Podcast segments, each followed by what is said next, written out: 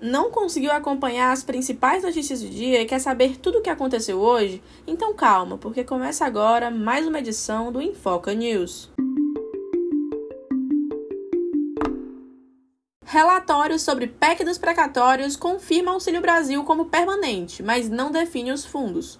O documento foi apresentado nesta quarta-feira pelo senador Fernando Bezerra. No entanto, a fonte definida de recursos do novo programa social não foi definida.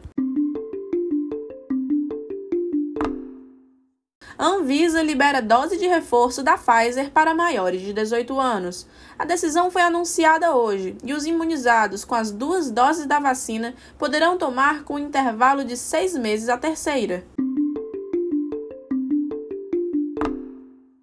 Cerca de 300 pequenas embarcações ocupam de forma ilegal o Rio Madeira em busca de ouro várias barcas e dragas estão em um trecho do rio que supostamente teria ouro. No entanto, elas não têm autorização ambiental para a extração do mineral.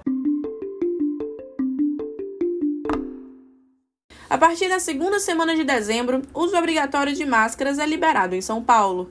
Segundo o governador do estado, João Dória, depois de 11 de dezembro não será preciso usar máscaras em espaços abertos, mas em ambientes internos ainda será obrigatório. A nova onda de Covid-19 na Europa. O surgimento de novos casos no continente ameaça prejudicar o crescimento econômico dos países. Alguns já estão voltando com medidas restritivas, como a Áustria, que voltará com o bloqueio nacional.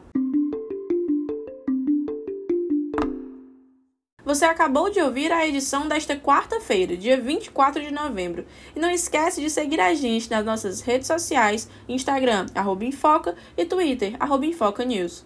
Ah, a gente também tem uma newsletter, que é um jornal online.